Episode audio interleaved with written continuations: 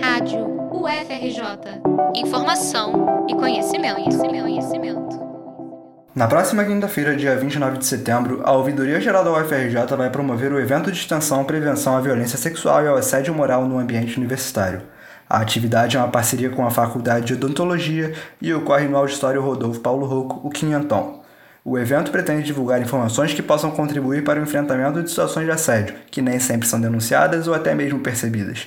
O ponto de partida da conversa vai ser o reconhecimento da violência sexual e do assédio moral como violações de direitos pessoais.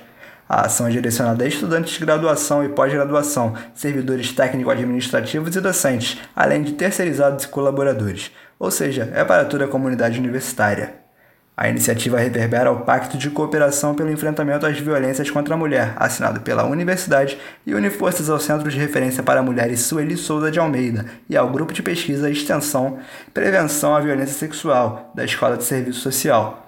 O Quinhentão fica localizado na cidade universitária, no Centro de Ciências da Saúde, mas o evento também vai ser transmitido online através do canal do YouTube da Faculdade de Odontologia da UFRJ.